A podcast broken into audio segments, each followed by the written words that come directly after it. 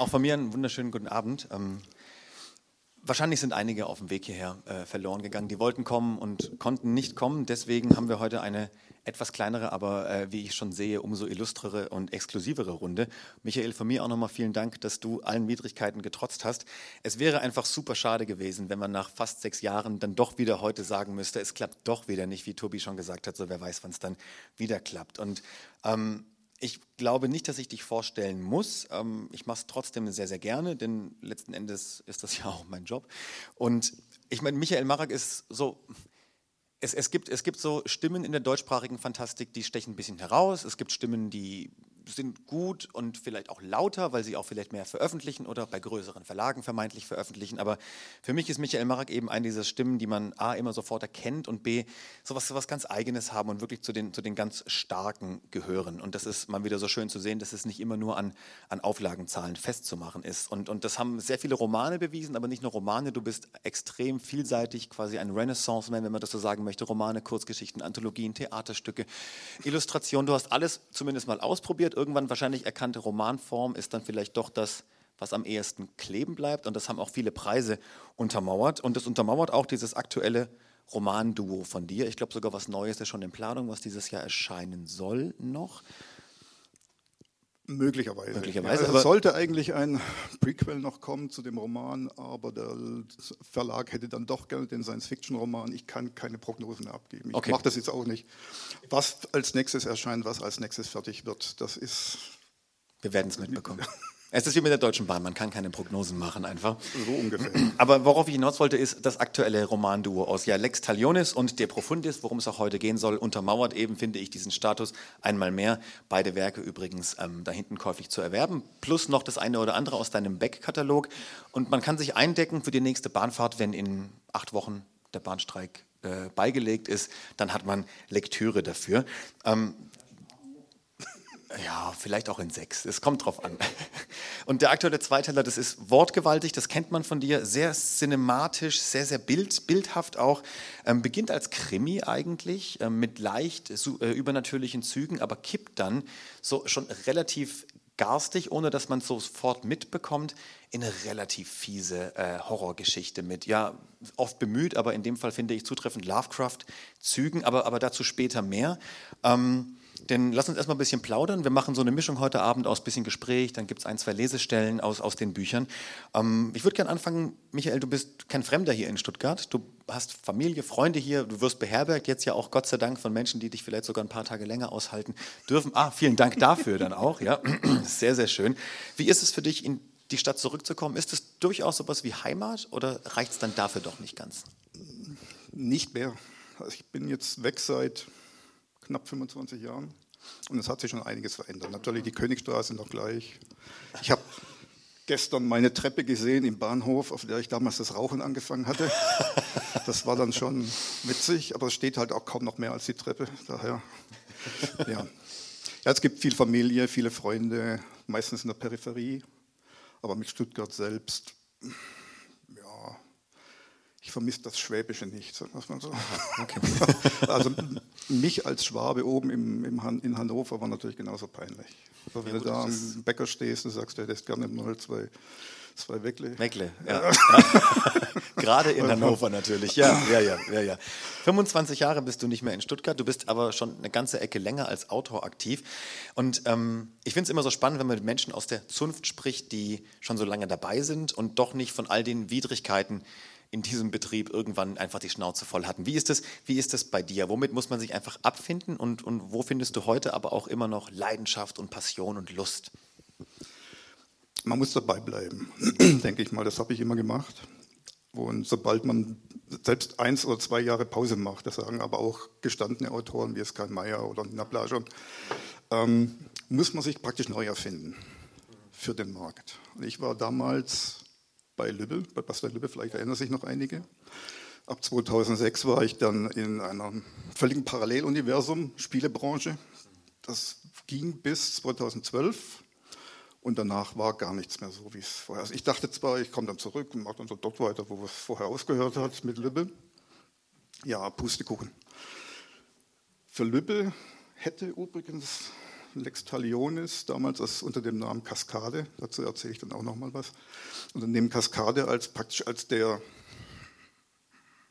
wie nennt man das, Comeback-Roman, klingt so ein bisschen blöd. Also praktisch der Roman, der eigentlich dann nach Morphogenesis hätte erscheinen sollen. Das war 2013. Lübbe hatte mich auch direkt darauf angesprochen. Das war praktisch ein Wunsch, Wunschprojekt von Lübbe, diesen Roman zu bringen als nächsten. Und dann ging 2014 mehr oder weniger alles schief, was schief gehen kann. Ähm, Lübbe ist an die Börse gegangen, es hatten ganz andere Leute mitzureden. Dann ist Stefan Lübbe gestorben, davon haben wahrscheinlich auch viele mitgekriegt. Und zwei Monate später hat mein Lektor gekündigt. Der war dann auch weg. Und da ist dann das Projekt natürlich, da gab es dann keine Zusage, es gab eine Absage. Dann wandert das Ding in die Schublade für vier Jahre. Also mit sowas muss man dann eben auch rechnen und dann einfach, um das mal so ein bisschen im Jargon des Romans zu sagen, äh, Rotz hochziehen und weitermachen irgendwie. ja. Also ich denke mal, das Dabeibleiben ist alles. Ja. Die andere Sache ist natürlich, ähm, was wollen die Leser überhaupt lesen? Ja. Also man ist sehr schnell jemand von gestern. Das ist richtig, ja. Und ja. Es geht sehr viel über Trends bei uns. Wir sind ein Buchmarkt, der nicht agiert, sondern reagiert mhm. auf die angelsächsische Literatur. Ja, und wenn man sich dann nicht unbedingt an die nein, nicht an die Vorgaben hält, an die Trends, sage ich jetzt mal.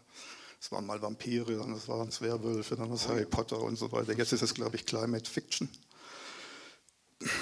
Ja, es ist, es ist schwierig. Und ich kann jetzt auch nicht sagen, dass ich ein Mainstream-Autor bin. Also das bin ich garantiert nicht. Ja, das kann, macht es ja dann nochmal schwieriger. Ist, so hast du natürlich auch ein bisschen mehr Freiheiten. Und ich habe es angesprochen, du hast es gerade auch angedeutet, Spielebranche kommt noch dazu. Ne? Also du hast dich in sehr vielen verschiedenen Formen versucht, aber letzten Endes hat es immer mit einem Narrativ zu tun, mit, mit Fiktion, mit Erzählung. Ähm, warum, also Warum immer diese Vielfalt? Wolltest du dich einfach mal ausprobieren oder brauchtest du die Abwechslung? Ich brauche die Abwechslung. Also nach einer gewissen Zeit, ich habe auch immer mehrere Romane nebenher laufen. Also momentan stehen drei Romane gleichzeitig. Ähm, das eine ist, wie sollte man das beschreiben? Ja, ein Science-Fiction-Roman geht in die Kanon-Richtung. Das andere ist ein purer Science-Fiction-Roman, geht schon fast in die Hard- HTSF heißt es, glaube ich. HTSF-Richtung. Das dritte ist eine Lovecraft-Hommage an Flüsterer im Dunkeln. Also völlig unterschiedliche Themen. Oh ja, ja. Und wenn ich mit einem Thema nicht weiterkomme, höre ich auf, mache mit dem anderen weiter. Und das okay. dauert dann eben eine Ewigkeit, bis dann irgendein Buch mal fertig wird, weil dann auch der Verlag dann meint, ach, ich möchte doch dann lieber das andere. Und ja, so ging das jetzt praktisch mit, ähm, mit dem eigentlich geplanten, für dieses Jahr, Ende dieses Jahres geplanten Prequel zu diesen beiden ja, der Science-Fiction-Roman dann doch lieber. Aber Science-Fiction-Roman ist aber so, ja, aber, ja. Also es ist dann auch nochmal so ein Klotz, 750 Seiten, das andere wären nur 200. Schreibt doch das Ding, das am dicksten ist. Und dann motzen sie wieder alle, wenn ich zwei Bücher draus mache oder wenn dann wieder so ein Ziegelstein kommt schwierig. Aber du scheinst keine Probleme damit zu haben, so switchen zu können. Ne? Das ist ja auch, du hast ja dann völlig verschiedene Welten mit Dutzenden von Charakteren und trotzdem kannst du das einfach, kannst du umschalten und bist sofort in der anderen Welt? Hm, das dauert schon ein bisschen. Also ich muss dann schon nochmal 20, 30 Seiten lesen. um zu schauen, was was ist, ja. ob die Protagonisten überhaupt so heißen, wie ich es in Erinnerung habe. Ja, Namen von Protagonisten. Ja, ich, ich wäre nicht der erste Autor, bei dem der Protagonist im Roman plötzlich drei Namen hat. ja, oder mal ein Mann ist und mal eine Frau. Ja. Passiert. Blonde Haare, schwarze Haare, rote Haare. Alles schon gelesen.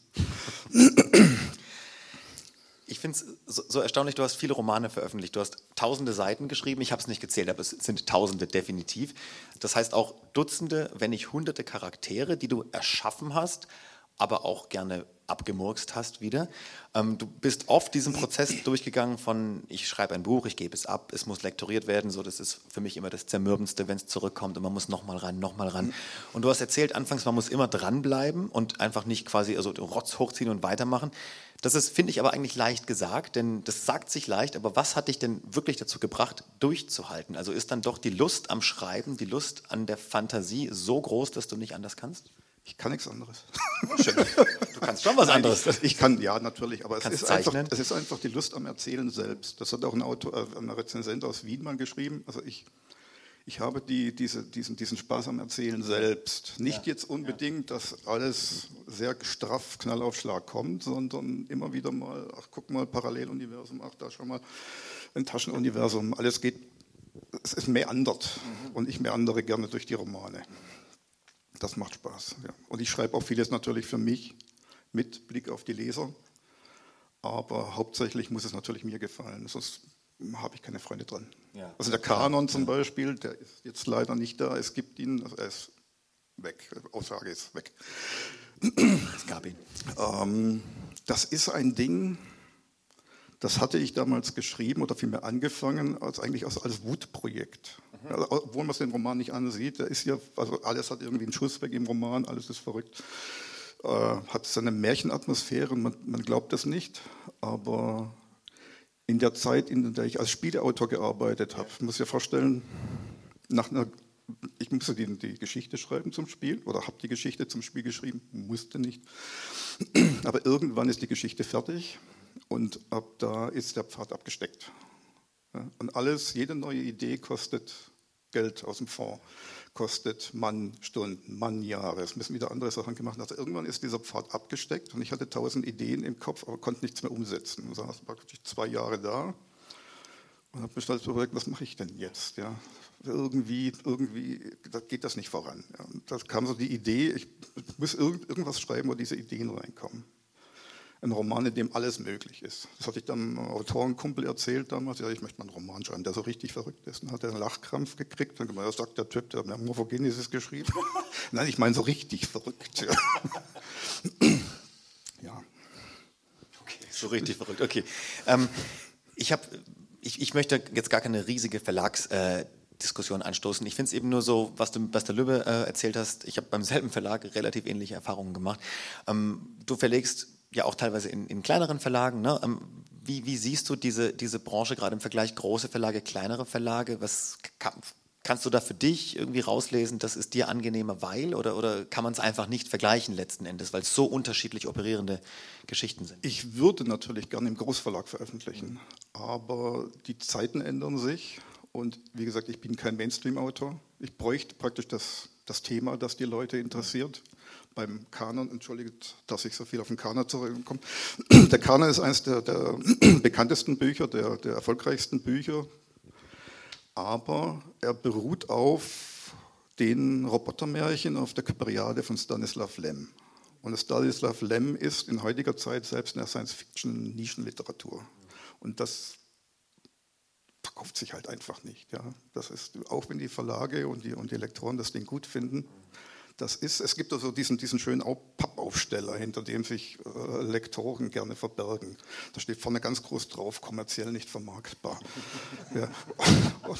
das, das, wird sehr schnell vorgeschoben und es ist, es ist leider wahr natürlich. In, in, wir sind in der Krise, aber da können wir später noch drüber reden, ja, durch die Energiepreise und so weiter. Und Wer hat mir das neulich geschrieben? Ich glaube, Robert Corvus hat mir geschrieben, er hat das Programm bekommen, oder vielmehr von Udo Klotz, von dem Kurt-Laswitz-Preis. Äh, ähm, wie nennt man das? Organisator des Kurt-Laswitz-Preises. Er hat die neuen Listen geschickt und von Heine erscheint dieses Jahr ein einziges Buch eines deutschen Autors. Und das ist traurig. Ja, das Genre ist dermaßen Problem, am Boden. Ja. Und man muss sich dann irgendwann mit abfinden. Man, entweder ich schreibe das, was ich, was ich für mich gerne schreibe, wo ich dann auch in zehn Jahren noch sage, ja, ich stehe dazu. Oder ich schreibe, um Geld zu verdienen. Was ist besser? Ich bin ersterer. Total. Ja, ja, ja, ja. Das ist schwieriger, aber ähm, umso beeindruckender. Und Kommen wir doch mal drauf zu sprechen, ähm, weil deswegen sind wir ja heute Abend hier. Lex Talionis und De Profundis, ne? ein, ein Romanduo, wie ich es äh, angekündigt habe, 2022 und 2023 erschienen. Ich würde gern gleich mal was draus hören und wir bestimmt alle, aber vielleicht kannst du noch ganz kurz davor so ein bisschen von der Grundidee erzählen, des, äh, was hat dich dazu, oder ja gut, es geht zu weit wahrscheinlich jetzt einfach so, vielleicht liest du auch einfach den Prolog, wie du magst. Ja, ein paar Worte dazu. Also wie gesagt, ich habe ja schon erzählt, dass er eigentlich für Lübbe erscheinen sollte. Der Lektor meinte damals zu mir, schreib doch mal irgendwas in Richtung, also das, das typische eben Verlag. Ja. Das hat auch Andreas Eschbach schon zu hören bekommen. Ja. Schreiben Sie doch mal so wie Frank Schätzing. Ja. Hat, mal, hat der Verlag ihm geschrieben. Eschbach sagt natürlich, nein, macht er nicht. Ja. Er ist nicht Frank Schätzing. Ja. Mit sowas muss man rechnen. Auch als großer Autor in dem Verlag. Ja. Trend, schreibt doch mal sowas. Die Idee für den Roman kam mehr oder weniger, die Anregung kam von meinem damaligen Lektor Rogero Leo. Der meinte, er, er wünscht sich etwas, also er wünscht sich zum ersten Mal etwas nicht Fantastisches. Kaskade, sprich Lex Talionis de Profundis, war am Anfang ein Romanprojekt ohne jegliche Fantastik. Also es war wirklich als Krimi angelegt, sollte dann so in Richtung Thriller gehen. Und der Wunsch war, schreib mal etwas in Richtung, ich hoffe, ich spreche den Namen richtig aus, Cody McFadden. Man darf mich gern verbessern, ich kriege den Namen nie raus. Cody McFadden wird er dann geschrieben mit Y, ist vor kurzem verstorben. Also irgendwas, das in Richtung Anti-Held geht, dreckig, Richtung Dexter, nur im Thriller-Bereich. Das war damals der Wunsch von Lübbe und ich hatte Lübbe die ersten 40 Kapitel des Romans geschrieben. Die ersten 40 Kapitel, also der hat mit dem ganzen Zwischenteilen, ich glaube, 46 Kapitel. Also kann man sich vorstellen, ich hatte Lübbe das Ding geschrieben, abgegeben. Lübbe sagte, ich bekomme dann in, also hat dem, dem ähm, Verlagsagenten mitgeteilt, äh, es kommt dann demnächst der, das Angebot von Ihnen, kam aber nie. Irgendwann kam die Absage nach diesem ganzen Rudel mit Lippetod etc. bla bla. Und in der Absage stand dann drin, ja, Sie glauben nicht, dass ich das Niveau einen ganzen Roman lang durchhalte. Also, interessanter, interessanter Vorwand, aber gut, kann ich jetzt auch nichts machen. Ja, und dann verschwand das Ding erstmal eine Weile in der Schublade, weil ich gar keinen Bezug dazu hatte. Es fehlte halt die Fantastik. Das war halt einfach so ein, so ein Ding, das ich geschrieben hatte, so, so, mich verkauft hatte praktisch erstmal und dann ein halbes Jahr dran geschrieben habe, ohne dass es gefruchtet hat. Und äh, durch die Arbeit an diesem, ich zeige es nicht drauf, es sind Kursgeschichtensammlungen erschienen im gleichen Verlag wie diese, Roman, diese Romanduologie. Und da waren Geschichten drin, die auch nicht viel mit Fantastik zu tun hatten, auch eher mit Horror. Und aus dem Schreiben heraus habe ich mich dann irgendwann mal hier an dieses Kaskade-Ding erinnert und habe dann gedacht, was passiert, wenn ich da jetzt eigentlich die alte Fantastik wieder einführe. Also die, das, was ursprünglich drin war, weil die Romane beruhen auf zwei alten Novellen von mir. Die waren fantastisch, also Horrornovellen. Hatte ich dann gemacht und dann war dieses, dieses Feuer wieder erweckt. Ja, also der Roman, die Geschichte hatte dann diese Würze, die ich gebraucht hatte, um überhaupt, auch, überhaupt ja. wieder Motivation zu haben, den fertig zu schreiben. Aber es ist ja sehr schwer, Entschuldigung, ist ja sehr schwer, nochmal etwas anzufangen, was schon lange in der Schublade liegt. Ne? Das, das, ist, ist praktisch nicht der Originalroman, das ist ein Rework. Ja. Ja. Also praktisch alles nochmal auseinandergenommen, auf links gedreht und wieder zusammengesetzt. Viel Arbeit, Verlag ist hier durchgedreht, vor allem als ich ihm gesagt habe, das wird mit einem Band nicht fertig. Aber ja, wir hatten halt damals vergessen, hier vorne reinzuschreiben, Band 1, beim Band 2 steht es drin. Bei Band 2 steht vorne drin, De Profundis, Roman, Roman Band 2. Und da steht beim ersten, das haben wir vergessen. Ich, ich habe es vergessen, ich habe ja diese Titelseiten gemacht. Und am Ende steht dann halt, nachdem man den Roman gelesen hat, Ende des ersten Teils. Und ich so, ah, Marak. ja. Gut, ja, also wie gesagt, als Krimi begann es. Deshalb hat er auch diesen Krimi-Touch am Anfang, aber er ändert sich sehr schnell und ein Rezensent meinte, es hat, das, war, das war nicht geplant, aber es, ist, es liest sich praktisch wie eine Art Lovecraft-Spin-off. Also jetzt nicht dieser Cthulhu-Mythos mit viel Tentakeln oder so, aber er meinte, es wäre so eine Art, eine Art Lovecraft-Spin-off. War nicht geplant, aber gut, wenn er das meint. Ja, ich, ich kann es aber durchaus verstehen, weil auch äh, zwischen deinen Zeilen dieses unterschwellige Böse lauert so ein bisschen, dieser Schrecken. Ich glaube, das meinte er auch damit. Das ist der Schrecken aus den Originalnovellen. Das ist einfach nur ein bisschen ausgebreitet. Aber so waren die Originalnovellen. Ja. Ich würde aber sagen, wir lesen mal so ein bisschen. Oder sehr, ich lese sehr mal ein bisschen was, ja, sonst ja. sind wir ist anderthalb Stunden unten und wir haben, da steht noch nichts mehr von Lesen. Ja, sehr, sehr gerne, bitte. Vielleicht mal ein bisschen was überhaupt zum Roman. Lex Talionis ist Latein. Werfen mir viele Leute vor, ich würde meine letzten Romane noch nach lateinischen Titeln nennen. Lex Talionis ist das biblische Gesetz der Rache. Auge um Auge, Zahn um Zahn, das Recht auf Vergeltung. Die Lex Talionis. De Profundis, der zweite Teil, ist ebenfalls Latein. Allerdings ist das Bibellatein, das hat nicht viel mit dem wirklichen Latein zu tun. Im wirklichen Latein wäre dieser, heißt dieser Titel anders, steht dann drin. De Profundis bedeutet aus der Tiefe. Man erkennt dann am Roman selbst, woher das kommt. Lex Talionis hat auch einen Protagonisten, der heißt Alexander Kron, wird Lex genannt. Passt natürlich ein bisschen, aber es ist jetzt eben nicht seine Lex Talionis. Dieser Protagonist ist ein, ein Recon, ein, ja, wie soll man das erzählen, ein Parapsychologe oder parapsychologisch ist falsch, ein mentaler Ermittler. Ich glaube, du nennst es einen postkognitiven ja, postkognitiven. Ich, bin, ich, bin, ich schreibe momentan an einem SF-Roman und bin dort bei Seite 600. Also ich bin in einem völlig anderen Universum seit einem halben Jahr. Deshalb verzeihe man mir, wenn ich den Roman nicht mehr so ganz im Kopf habe. Dieser postkognitive Ermittler hat eine Gabe und zwar kann er mehr oder weniger in die Vergangenheit sehen. Wobei sehen nicht ganz stimmt, er reist in die Vergangenheit. Und er kann durch das Berühren der Mordwaffe oder des Mordopfers selbst oder vielleicht der Blutlache ähm, ein Echo erzeugen. Also er, er, er, ähm, er, erlebt etwas, das er als Echo bezeichnet und ähm, diese Welt, in der es ihn dann reinreißt, geistig natürlich, nicht körperlich, bezeichnet er als Echo-Dimension. Und er hat es im Roman mit einem Gegner zu tun, von dem er glaubte, er wäre längst tot. Das entnimmt man auch dann dem Klappentext. Und bei diesem Gegner weiß man nicht so recht, ist das ein Mensch? Und was hat es mit der Lex Talionis auf sich? Ich lese mal das, was ich mit, jeder Lesung anfange, und zwar den Prolog. Der ist leider schon etwas blutig, aber man, ach so, ja, habe ich, ah, man wird alt. Ohne die geht es leider nicht, man wird nicht jünger.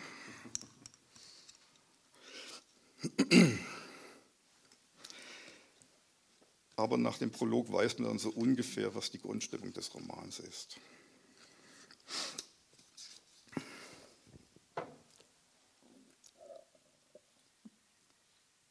Diese Stelle kommt, also an dieser Stelle geht es so ungefähr vier Kapitel vor Ende wieder weiter. Mhm. Alles, was davor kommt, ist die Vorgeschichte. Da werden wir gleich auch noch mal reinhören ähm, und Lex noch ein bisschen besser kennenlernen.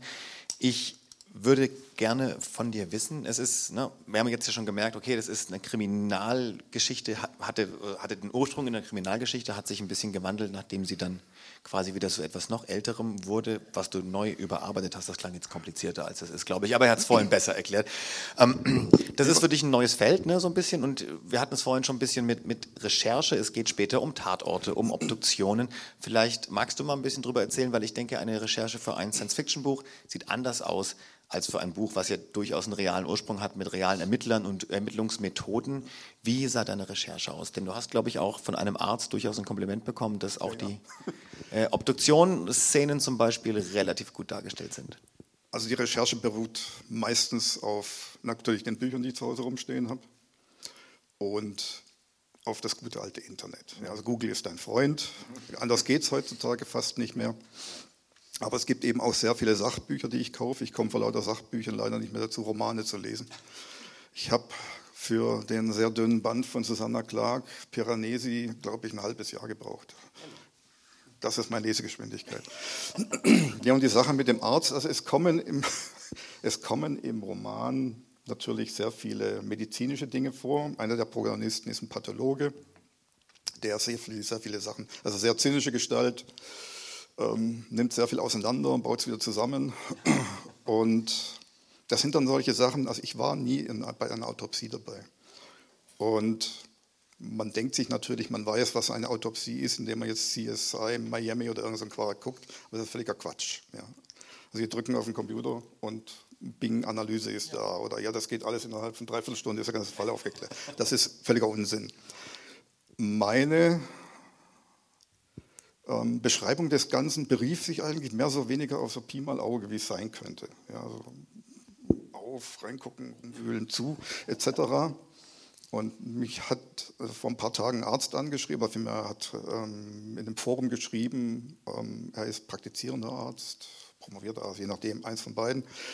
Und er war ganz beeindruckt, also überhaupt keine Kritik, ja, alles sehr gut beschrieben, Autopsie sehr gut beschrieben, selbst diese, es ist der erste Mordfall im Buch wird ist, ist praktisch diese, diese Groteske, die sich am Anfang entwickelt. Sie finden eine Leiche bedeckt von blauen Schmetterlingen, von sogenannten Himmelsfaltern. Und diese Leiche ist aufgedunsen, fast nicht mehr als Mensch zu erkennen ähm, und sieht so ein bisschen aus wie ein extremer Fall von Autoimmunsystem oder Autoimmunkrankheit oder allergische Reaktion, anaphylaktischer Schock etc. Da dachte ich mir, ja gut, das ist jetzt vielleicht ein bisschen übertrieben ja, mit Schmetterlingen und alles schön. Aber diese, dieser, der Antagonist hat ja schon beschrieben, er baut Kunstwerke. Also er drapiert seinen Tatort, er macht daraus eine Art Tempel, ein Tor. Und dachte ich mir, na gut, auch wenn es nicht stimmt, ich nehme es halt als Kunstwerk. Und selbst bei der Szene hat er gemeint, ja, so dieser Fall, so wie dieser da liegt und so aufgedumpft und wie da liegt, so das erinnert ihn an dieses und dieses Syndrom. Ach, was, okay, okay habe ich nie gehört, finde ich prima. Das Einzige, was, das Einzige, was er bemängelt hat, gut, er ist Arzt und er hat gemeint, es sind ein bisschen zu viele Leute drin, die so beiläufig Latein einstreuen. Und das bemängelt er als Arzt, das muss man sich mal vorstellen. Ja, aber ich, ich meine, wenn man lest mal drei, vier Asterix-Comics, da habt ihr auch genauso viel Latein. Ja, ich finde es schön, dass du dachtest, puh, das ist viel zu übertrieben dargestellt und Medizin sagt so, nö, okay, das ist der und der Fall, das erinnert mich an ja, das. Ich wollte damals Wahnsinn. natürlich auch ein bisschen beeindrucken mit den ersten zwei, drei Kapiteln, ja. Lippe und so weiter, weil, ja, weil sie gemeint haben, schreibt mal so was richtig eindringlich. Und ich habe den ersten Cody McFadden-Roman gelesen, den hat mein Lektor mir damals zugeschickt und da war halt dann schon, naja, das, es war schon arg, geht schon arg zur Sache. Mhm, mh. Aber er meinte, er kennt ein Syndrom, da sieht man dann genauso aus. Also ohne. Schmetterlinge natürlich, aber ähm, ja, man, ist genauso, ja man, ist genauso, aufgedunsen. Es gibt im Fernsehen hin und wieder mal ein paar Komödien, da ist jemand ein Erdnuss und fängt ja. an so ja. aufzublasen. Das sind aber Komödien. Aber so ungefähr müsst ihr euch das vorstellen, ähm, sieht dieses Syndrom schon mal tatsächlich aus. Äh, gut, nehme ich, nehm ich gerne so abgestempelt. Dieses Hinübergleiten, das werden wir jetzt natürlich im Laufe des, also das muss man lesen dann sonst einfach, aber hinübergleiten in eine immer ja, fantastischere Horrorszenerie, finde ich, geschieht so, geschieht beiläufig. Man bekommt es als Leser gar nicht unbedingt sofort mit und das ist sehr, sehr schön, was es mit einem macht. War das, war das bewusst eigentlich oder war das so ein bisschen was aus dem Schreibprozess heraus? Also diese erste Idee, die kommt, dieser erste Trip, ja. wo du dann merkst, mh, das ist jetzt nicht mehr nur Krimi. Das war im ursprünglichen Roman nicht drin. Das ist entstanden. Also ich habe mich praktisch, ich, ich lasse mich beim Schreiben gerne von, von, von der Geschichte selbst, von den Protagonisten, von der Handlung überraschen. Mhm. Sonst geht das nicht. Es gibt Autoren, die schreiben zwei Monate lang ein Exposé oder vielmehr zwei Monate lang konstruieren sie den Roman aus und hacken das Ding in zwei Wochen runter. Ist bei mir nicht so. Bei mir ist ein Roman ein gigantischer Flickenteppich. Das sieht, jetzt kannst du nicht anschauen, das kannst du auch nicht lesen. Also man kann, es gibt, es gibt Autoren, die arbeiten linear und es gibt Clusterautoren. Ich bin Clusterautor und ein Roman sieht bei mir aus, der besteht aus grauen, grünen, roten, gelben, blauen Platzhaltern, Feldern, das, das kannst du nicht lesen. Also man könnte nicht zu mir kommen und sagen, oder jemand, schick mir doch mal die ersten drei Kapitel. Geht nicht. Ja, ist, ein, ist unlesbar. Das Ding ist irgendwann, es wächst irgendwann zusammen, in sich selbst. Nicht von einer Seite zur anderen, sondern es wächst aus, innen aus, je nachdem, aus vielen Löchern zusammen. Klingt so, als wärst du gar nicht immer in Kontrolle. Nein, aber das ist gerade der Reiz an der ganzen Geschichte, das zu schreiben. Ich stehe manchmal wirklich vom Riesenproblem. Ich denke, was mache ich jetzt? Ja. Aber das ist dann auch dieser Reiz, tatsächlich dafür die Lösung zu finden beim Schreiben. Mhm. Mhm. Das ist das wahrscheinlich, was die Rezensenten manchmal meinen mit, ähm, ich, ich, liebe das Erzählen, ja, das, das, das Ausschweifen, ja. den, den Gedanken des Erzählens selbst, anstatt jetzt wirklich straight ahead durchzugehen immer so ein bisschen abschweifen ja, und mal in die eine Richtung, in die andere Richtung. Und irgendwann wächst das Ding tatsächlich zusammen. Und wenn ich dann beim Lesen, beim abschließenden Lesen, ich redigiere natürlich auch dann nochmal, und wenn ich dann merke, okay, das passt, schicke ich ihn raus. An Testleser. Ja. Und die Testleser meinen dann hin und wieder aber auch, ähm, da fehlt irgendwas, ja, oder, oder wo ist die Gestalt plötzlich? Also es gibt, es gibt Testleser, die wirklich dafür verantwortlich waren, dass mehr Kapitel dazu gekommen sind. Okay, okay. Und das ist auch unglaublich wichtig, finde ich, Testleser zu haben. Ja. Ich kenne Autoren, die hauen das Ding dann irgendwie zusammen weg, First Take. Und könnte ich nicht. Mhm. Geht, geht mhm. nicht. Ja, das ist, es, es gibt es ja das Schöne, es gibt so viele verschiedene Herangehensweisen, aber mit deiner, äh, mit deiner Erklärung finde ich es umso spannender, wie sowas, wie sowas Dichtes entstehen kann, wie aus so einem Flickenteppich auf einmal dann doch so was, was, was Kohärentes wird. Und das, ist aber, das ist aber gleichzeitig auch einer der größten Fehler, weil die Sprache, die Sprache wird dadurch so intensiv und dicht, mhm. dass man viele meiner Geschichten, das gebe ich auch offen zu, man, man, kann sie nicht nebenher lesen, man kann sie nicht beiläufig lesen. Das ist kein Ding, bei dem du mal kurz zehn Seiten lesen legst, dann wieder beiseite. Das stimmt. Die Sprache stimmt. ist intensiv und unglaublich dicht. Ja. Und das ist wahrscheinlich so ein bisschen das Gift des Mainstreams.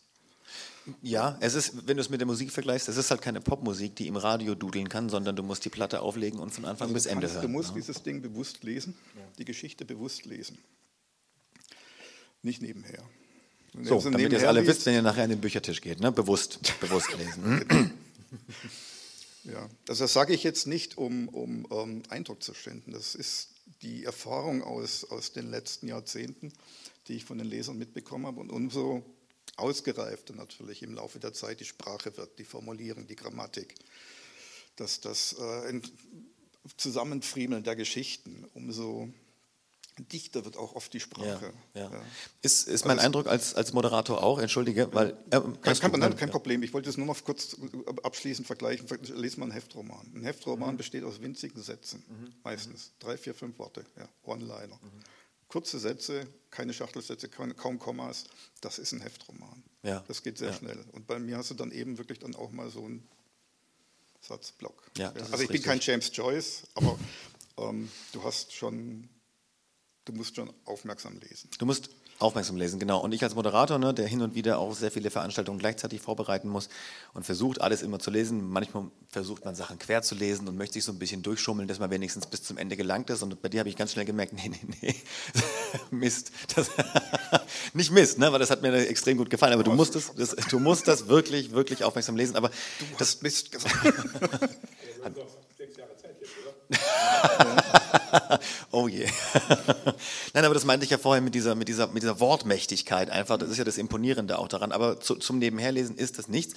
Ähm, deswegen reden wir gar nicht lange drum herum. Wir haben den Prolog äh, gehört. Jetzt lass uns doch mal nochmal eintauchen in die Geschichte. Du hast ja noch ein bisschen was vorbereitet. Was, was magst du uns denn jetzt vortragen? Ich lese mal etwas aus, aus dem Kapiteln, in dem dieser Mord entdeckt wird, also gerade dieser aufgedunsene Leib. Wobei es nicht um den gehen soll, sondern es soll um das gehen, was ich vorhin erzählt habe, um diese, um diese Sache, was ist eigentlich diese Echodimension, die sich hier durch den Roman zieht. Was ist die Echodimension? Was, wie, wie funktioniert seine Gabe? Und was ist das Visionarium? Das ist auch nochmal so ein Ding. Ich hatte das in früheren Lesungen oft erstmal vor dem Lesen breit erklärt, nur um dann beim Lesen zu merken, dass ich das genau das, was ich erklärt habe, nochmal hole. Und das, deshalb sage deshalb sag ich jetzt nicht viel, sondern lese einfach. So, so viel zu Dankeschön. Lex äh, Definition des Ganzen. Vielen Dank für den Einblick. Jetzt äh, hat man schon natürlich ein bisschen besseres Bild davon. Und ähm, bevor wir noch einen anderen Protagonisten kennenlernen, den ich auch sehr, sehr spannend finde. Eine kurze Frage generell zu deinen. Brauchst du noch Wasser oder ist das? Ah, sehr gut. Ähm, zu, zu deinen Charakteren generell, denn mir fällt auf, ich finde sie sehr besonders gezeichnet und sie sind alle nicht oh, normal, was ist schon normal, ne? aber sie sind alle sehr, sie haben Schrullen und Marotten und, und Lex ist auch, ne, ist, ist relativ zynisch und ich meine, er hat einen Metallsplitter im Kopf und wir lernen Simon noch kennen mit dem Asperger-Syndrom. Sehr spezielle, äh, seltsame, im besten Sinne Charaktere. Was, was gefällt dir an diesen menschlichen Seltsamkeiten? Die Unberechenbarkeit. Mhm. Die Unberechenbarkeit, die ich vorhin erwähnt habe beim Schreiben, dass mich eine Gestalt plötzlich selbst in Verlegenheit bringt durch das, was sie tut. Das klingt jetzt vielleicht komisch für jemanden, der nicht schreibt, aber ähm, es entstehen oft, also es schlagen Gedanken quer, sage ich gerne, die mich selbst überraschen. Und wo ich also auf, auf, den Gedanken wäre ich irgendwie nie gekommen. Ja? Also einfach eine Stunde früher, eine Stunde später wäre das weg gewesen. aber durch eine ganz bestimmte Konstellation von Begebenheiten und vom Problem oder eben vielleicht auch vor Lücken, die ich habe. Ja, wie, wie, schließe ich es diese Lücken? Wie kriege ich diese, diese Kausalität ja. hin, das Ding zu erklären, ohne da jetzt. Ja, in, in der Fantasy gibt es dann immer zwei Möglichkeiten, entweder Zauberei oder das Schwert. Das ist sehr einfach. Bei Sachen, die dann wissenschaftlicher ablaufen oder Hard Science Fiction sind, da muss man sich dann schon irgendwie mit was Wissenschaftlichem beschäftigen. Und mich begeistert einfach diese Recherche, herauszufinden, ob das Problem, das ich mir jetzt selbst gestellt habe, eine Lösung hat. Hat es meistens dann sogar auch. Ja. Aber um so weit zu kommen, brauchen deine Charaktere ja durchaus sehr viel Substanz und regelrechtes Eigenleben eigentlich. Wie, wie, wie entwirfst du deine Figuren? Wie viel, wie viel Zeit, wie viel Arbeit, wie viel ja, Fleiß fließt in Character Building? Also vorher überlege ich mir eigentlich selten was. Ich trage die ganzen Dinger im Kopf mit mir rum. Mhm. Ja, Denke mir so, also da, der, er, er, hat Simon zum Beispiel, mhm. zu dem wir nachher noch kommen. Ähm, er, ist, er ist so eine Art, er ist die geheime Quelle, von der ich vorhin, oder von der, von der Lex, ich muss ja immer in der Perspektive des Autors sprechen, von der Lex vorhin erzählt hat, er hat eine geheime Quelle, von dem nur sein Buddy Vinzenz was weiß. Das ist dieser Simon und Simon hat eine ganz bestimmte Beziehung zu naja, es ist nicht die Echodimension, es ist praktisch, durch sein Asperger-Syndrom stehen ihm ähm, Welten offen, die dem rationalen Menschen eben versperrt sind. Und irgendwoher muss, muss diese Gabe kommen. Man kann nicht einfach sagen, ja, das ist ein, ja, das ist ein Außerirdischer, das ist ein Zauberer oder sonst irgendwas. Ja. Und ähm, ich habe einige Bücher gelesen. ich deute jetzt mal so in diese Richtung, der Zuhörer weiß dann, worum es geht. Ähm, zum Beispiel ähm, geht es gerade über Leute mit Tourette-Syndrom oder Asperger-Syndrom, Parkinson ähm, oder eben Samans, mhm. Agent Samans, mhm. diese Inselbegabten. Birger Selin zum Beispiel, ähm, sein Buch Ich möchte kein In mich mehr sein, heißt es, glaube ich. Heißt es so? Ich in mich mehr sein. Okay. Oder was ich jedem empfehlen möchte, mal zu lesen, um zu wissen, was gibt es überhaupt für Sachen, die uns rationalen, normalen Menschen verborgen sind und, und die uns selbst, wenn wir, sie, wenn wir darüber ausführlich lesen, völlig irrational und völlig aus einer anderen Welt erscheinen. Das sind die Bücher von Oliver Sacks, der ist zum Beispiel, also von ihm stammt auch die Vorlage zu dem, zu dem Film ähm, Zeit des Erwachens mit Robert De Niro und ähm, Williams, wie heißt du mit Vornamen? Robin Williams? Robin Williams, genau. Also sehr bekannter Film, sehr berührender Film. Und Oliver Sacks schreibt, zum, also ein Buch von ihm, das ich sehr empfehlen möchte, ist der, Frau, der, der Mann, der seine Frau mit einem Hut verwechselte. Und da geht es eben um so Sachen wie völliges Kurzzeitgedächtnis, also dass du dich praktisch zum Fenster wendest und dich wieder zurückwendest und hallo, wer sind Sie denn? Ja.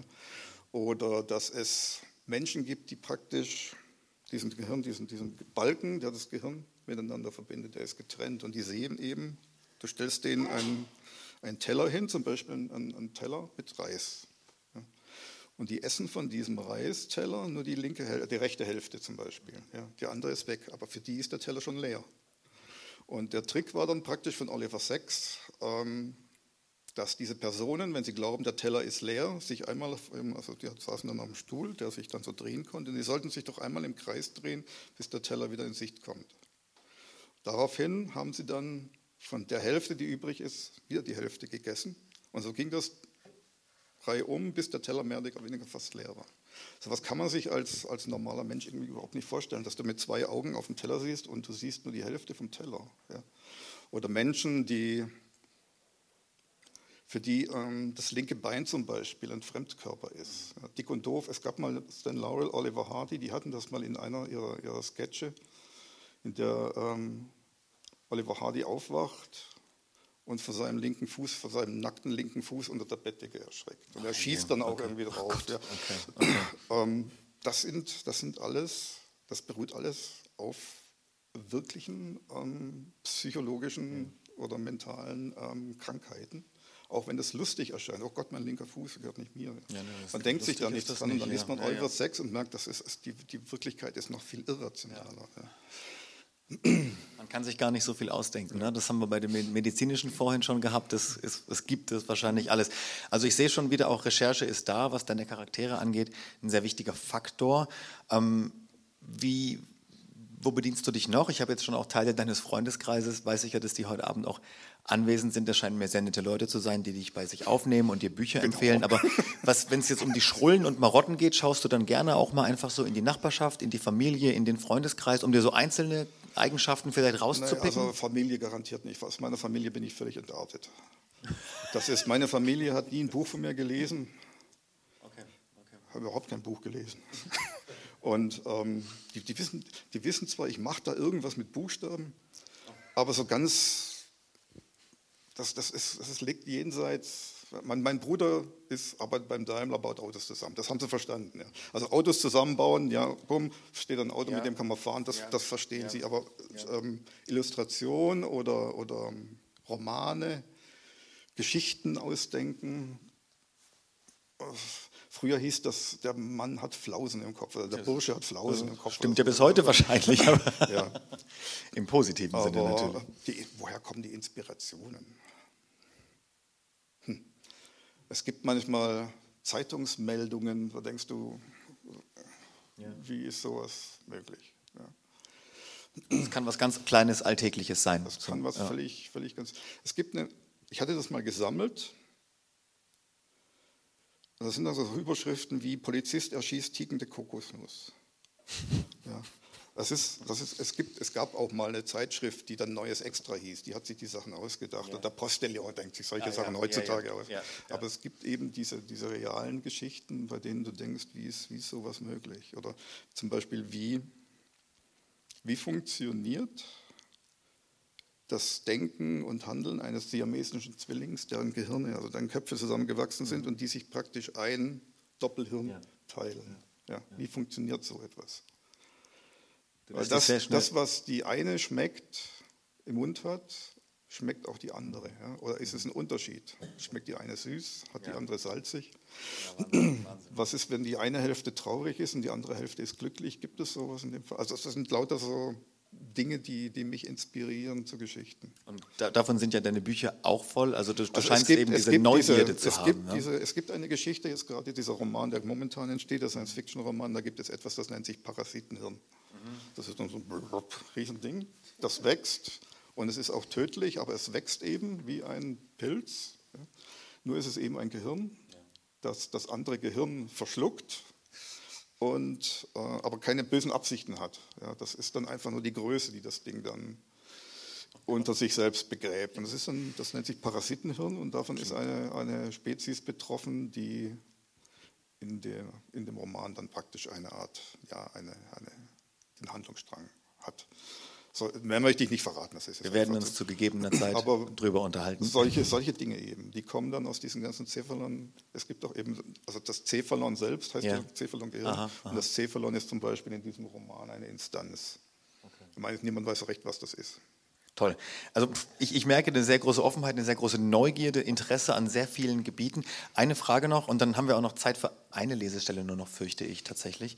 Ähm, die ich würde würd dann die, die, das Finale, dann die, die Gerne, die, ja. die, etwas längere. Mhm, mh. Sonst Frage, ist es nur wieder ein anderes. Das wären dann nur zwei Seiten, kurz mal Simon anreißen. Ich würde wirklich sagen, wir schließen die Lesung mit einer Stelle ab, wo dann wirklich mal der Protagonist und der Antagonist zum ersten Mal regulär zusammentreffen. Also das, was man jetzt im Prolog so ein bisschen hatte. Ähm, kommt dann. Und das ist auch eine sehr schöne Stelle, die zeigt, dass das tatsächlich dann auch ein fantastischer Roman ist und nicht einfach dann nur ein Krimi. Also der bringt die alte, die alte Novelle dann wieder, die alte, das, das das alte Feuer der Geschichte dann so ein bisschen. Bin ich sehr einverstanden, eine sehr, sehr tolle, äh, morbide Stelle. Ähm, diese eine Frage sei mir noch äh, gestattet. Du hast vorhin nur kurz angerissen, dein Prozess, du hast einen Flickenteppich vor dir, da würde ich gerne noch eine Frage nachschießen. Wie muss ich mich dir vorstellen, wenn du schreibst? Weil ich habe momentan jetzt, nachdem du, was du mir erzählt hast, so ein Bild von einem Sherlock Holmes äh, im Kopf, der in einem Raum ist, was Landkarten und da sind irgendwie vom Fäden gespannt und da sind irgendwie ist was markiert, da ist ein Zeitungsausschnitt, da ist irgendwas und er ist völlig in Trance und irgendwie gar nicht da. Wie ist das bei dir, wenn du schreibst? Mein Notizzettel ist gleichzeitig auf dem Bildschirm. Das mhm. ist dann so ein kleines ja. Dokument, das nennt sich dann einfach Dialoge und Textfragmente zu Romanthema. Also dann praktisch hat jeder Roman sein eigenes kleines Dokument. Entschuldigung. Ähm, ansonsten ist das, ich sitze vor dem Laptop, höre Musik, ohne Musik geht es nicht. Ja. Also Musik ist für mich einfach das, das, was die Fantasie mit am besten dann auch transportiert. Es gibt auch eine... Alles möglich, das geht von Mike Oldfield bis Ministry. Also wirklich, wirklich. Und das ist nur M. Ja, genau, genau.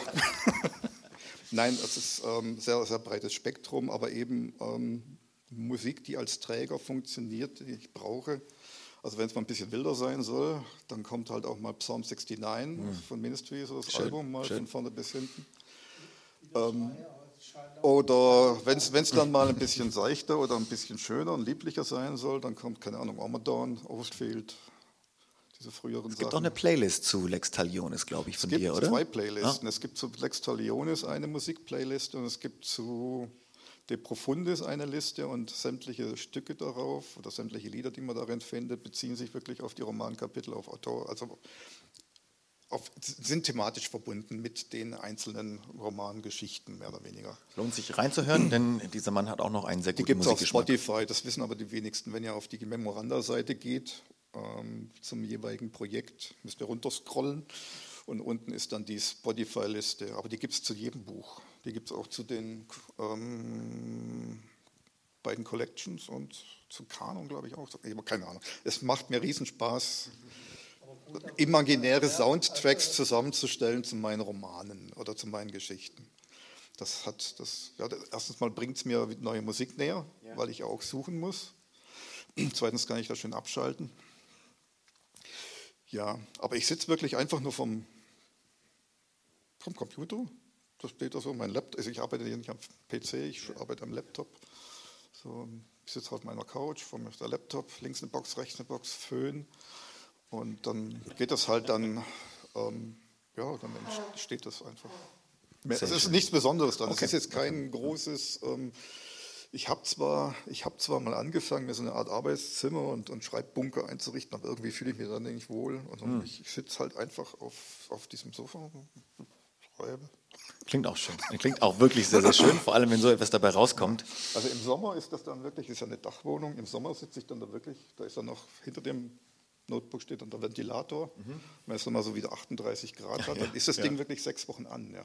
Ich schlafe vor dem Ding, ich arbeite vor dem Ding, ich esse vor dem Ding, ich gucke Fernsehen. Ich, ähm, ich sitze praktisch sechs Wochen lang vor diesem Ventilator, weil ohne geht es nicht, es ist tödlich. Ja, ja, Dachwohnung. Und ähm, wenn man den dann nach sechs Wochen ausschaltet, geht er auch nicht mehr an. Das ist ja logisch, braucht man einen neuen. Aber so müsst ihr euch das ungefähr vorstellen. Das ist völlig verrückt. Ja, Damit ich dann keine Ohrenentzündung kriege, habe ich dann links und rechts noch Watte im Ohr. Muss die Musik noch lauter eben, sein? Ja, da muss die Musik noch lauter, aber unter mir, die Wohnung ist entkernt, da ist niemand. Also ich kann da nachts um vier noch aufdrehen, das ist wunderbar. Nur im Winter nicht, eine Kante Wohnung wird halt kalt. Aber okay. Die Manuskripte von Mozart sieht aus wie gedruckt und von Beethoven durchgeschrieben.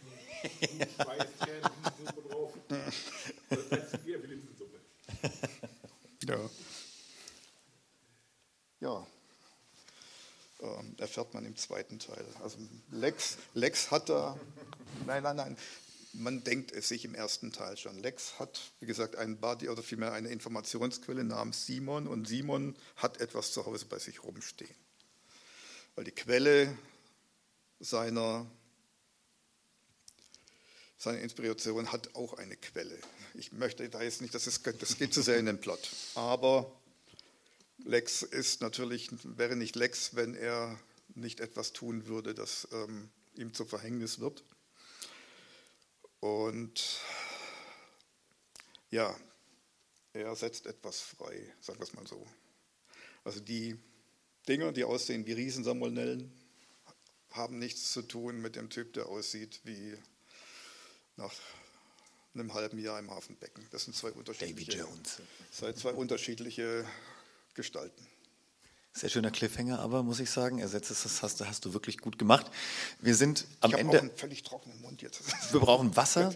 Wir sind am Ende angekommen. Das war 90 Minuten ging okay. Das ist musste ging sehr schnell vorbei. Das war sehr eindringlich, Michael. Vielen Dank, dass du allen äh, Widrigkeiten getrotzt hast. Aber es gilt auch äh, für Sie, für euch.